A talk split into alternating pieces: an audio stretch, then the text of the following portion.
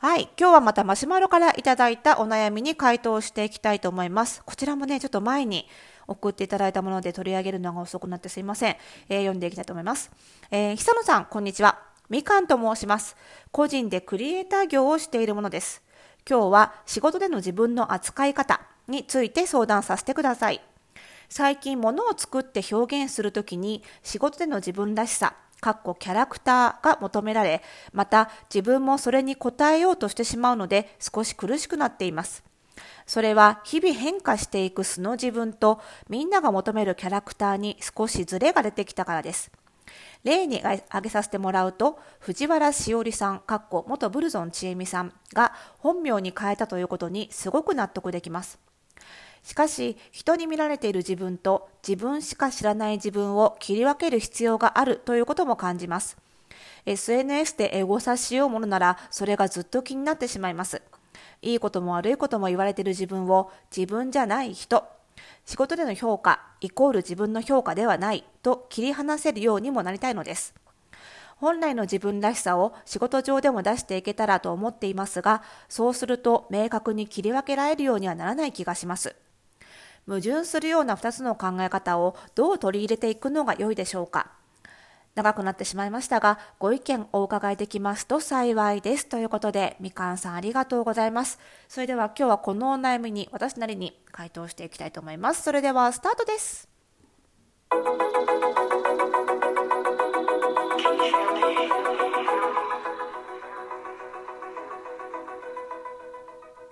はい。ということで始まりました、おしゃれの呪いとくラジオ。本日で、えー、374回目の配信でございます。この番組では、あなたに巻きつくファッションへの思い込み、イコールおしゃれの呪いをバサバサと解いていきます。服装心理学をベースに、おしゃれをもっと楽しみ、自分を変えるコツをお届けしています。お相手はパーソナルスタイリストで、日本服装心理学協会代表理事の北野里沙でございます。本日もよろしくお願いいたします。さあ、今日はね、どちらかというと、まあ、ファッションというよりは心理寄りのね、あの、のご相談というかお悩みなのかなということなんですけれども、ねみかんさん。クリエイター業ということでね、まあなかなかお仕事にもよるんでしょうけど、やっぱりクリエイターとかね、私もまあスタイリストとしての仕事はね、そのクリエーションっていう側面が強いんですけど、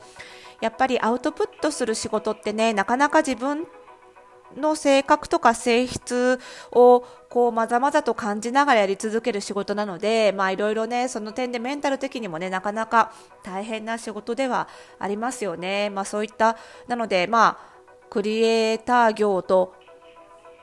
いうような仕事でなかったとしても、まあ、何かものを作るとかね、そういった仕事の方は共感する方も多いんじゃないかなというね今日のみかんさんのねお悩みですけれどもね。ちょっと、まあ、私なりにね、まあ、心理的側面から考えていこうと思うんですけど、まあ、まずね心理学的に言うとその、まあ、よく本当の自分とかね素の自分とかなんか本当の自分を探すとか見つけるとかっていう言葉ありますけどまあ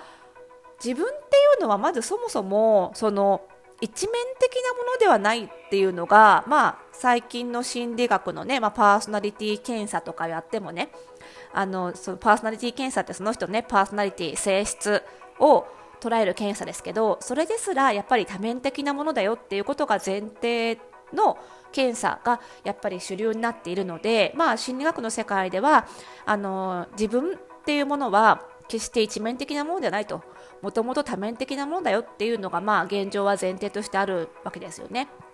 なので、まあ、本来の自分何か唯一一個の揺るがない本来の自分があるというよりは、まあ、いろんな自分があるということなんですよね。なのでまずそのねあのみかんさんがそのみかんさんの中で思ってる素の自分と仕事上の自分っていうのを分けて考えるときにその今素の自分って思ってる方を本当の自分って呼んじゃうとなんかその言葉で自分で呪いにかかっちゃうっていうのかな？なんか自我中毒を起こしちゃうっていうかそのそれを本当だと定義してしまうとつまり仕事上が偽になっちゃうじゃないですか。それそれそう認識してしまうことで余計自分が苦しくなっちゃってる面はあると思うんですよね。だからああいう部分ああいう私もあるしこういう私もあるみたいな。あくまで A と B であってどっちが本当ではないっていうスタンスで考えると他方が余計な何て言うのかな余計に問題を大きく考える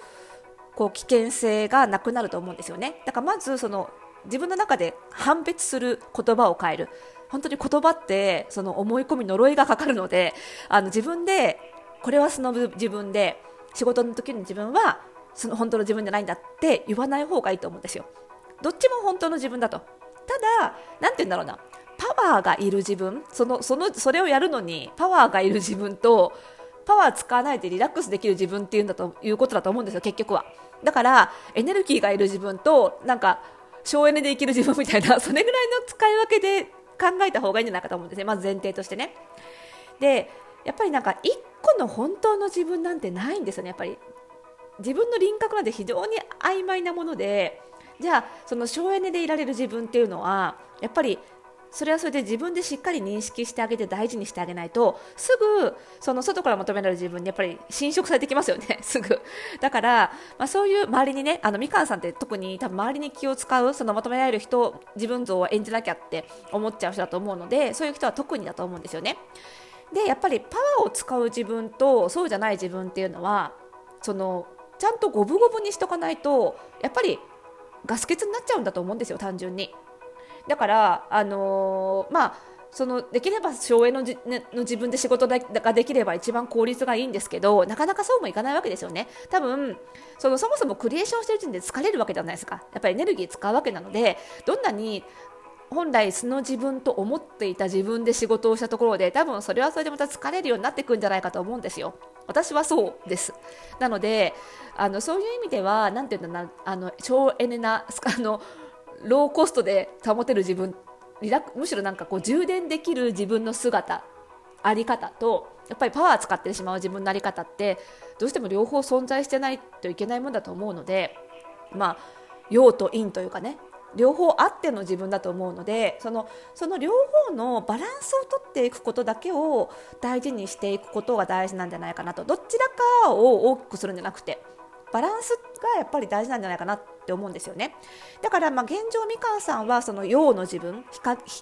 日向の自分パワーを使う自分の方の多分バランスが多くなってなりすぎちゃってちょっと疲れちゃってるのかなっていう感じがするので日陰の自分というか陰の自分というか省エネでリラックスできる自分の分量を自分の中で増やしていくっていうことが大事だと思うんですよでもここで難しいのがどうしたら分量を増やすことになるのか、うん、どうしたらその片方の自分を大事にしたことになるのか分量を増やすことになるのかっていうのが人によって違うんですよね。だからみかんさんにとってその省エネな自分リラックスできる自分の分量を増やすっていうことが何をすることなのかっていうのを見つけることが多分必要なんだと思うんですよね。で、まあ、そのヒントになるようにいくつかパターンをお伝えしようと思うんですけど例えば私のスタイリングのお客様は結構クリエイター職の方も多いんですよ。あのイラスト描く方とか漫画描く方とか小説書く方とか映画作る方とか、えっと、デザインする方いろんな、ね、種類デザインの種類もありますけどデザインする方。あとはなんだ演奏する方とかミュージシャンとか YouTuber とかたくさんクリエイターの方いらっしゃるんですけどその中でやっぱりその視覚ビジュアル情報の認識が強い方っていうのは目の情報で結構気分が変わるので服の見た目をそのオンとオフ陽と陰で大きく変えますそうするともう目に入ってくる 自分の格好が変わることで気分がガチャンと切り替わるのでそのオフの服を着る時間もちゃんと取るっていうことがイコールオンオフのバランスを取るっていうことになる方が多いですね。だからもう思いっきり必要なくても思いっきり変えるってことです。ですけどあとはその触覚触り心地とかも体の感覚が結構強い方は着心地を聞き換えます。あの洋服あのオンの時は気を引き締めるようにまさにこうタイトな服を着る。でオフの時は思いっきり緩い。もう触り心地も柔らかいふわーんっていう服を着る。それでこうスイッチを切り替えるっていうのかな。っていうのがすごく効く方もいます。でその両方どっちも同じぐらいの時間ちゃんと着るっていうことが大事なんですよね。でちゃんとしっかりオンオフバランスを取る。であとはその服とかではなくってその人との関わりで自分を知る自分を実感するあ今生きてるなとかね私ってこういう人間なんだなっていうことを人とのコミュニケーションの中で知るタイプの人もいると思うのでそういう人はやっぱりしっかり自分が思ってるまあ素の自分って言葉はあんま使っちゃいけないって言いましたけど素の自分そのオフの自分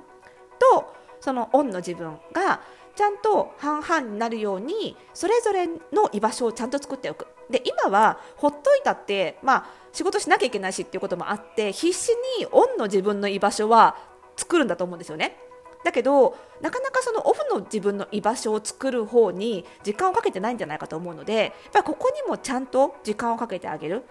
でなかなか難しいと思うんですよ。その特にオフの自分の居場所を作るって意外と利害関係が絡んじゃってなかなかね大人になってくると同じ居場所をずっと維持するし続けるのって難しいと思うのででその点なんか仕事の方がなんか利害関係はっきりしてるしなんかこう契約とかねあの割とこうなんていうのかな明文化できるので付き合いが逆に楽だったりするんですよね。そっちの人間関係ばっかり広がっちゃってなんか飲み会とかもそっちばっかりでなっちゃうとやっぱり苦しくなっちゃうのでちゃんとそのオフの場の交流の場も持つ。前私この番組で依存先をたくさん持ってる人が強いんだよ。強い人は依存しない人じゃなくて依存先をたくさん持ってる人なんだよって言ったんですけど、まあ、それの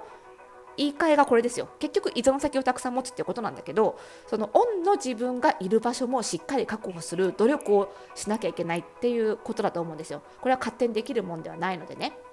だからまあ私がやってるそのファッションオンラインサロン服装心理ラボもそういう意味での居場所として使ってもらってる部分もあってやっぱりおしゃれのことだけをしゃべるっていうのは全然利害関係関係なくしかもオンラインだからどこに住んでてもどんな環境でもずっと参加し続けてられる。で私がちゃんとその場を維持しておけばずっと変わらずにそこに存在する居場所になるっていうのがあるんですね。だからまあそういうオンラインサロンとかサークルとかってそういう素の自分を保つための居場所自分の素の自分のメンタルを保つため素の自分の輪郭をしっかり味わうための居場所でもあると思うのでなんかそういうものをね活用してみたらいいんじゃないかななんて思いました。はい。ぜひ参考にしてみてください。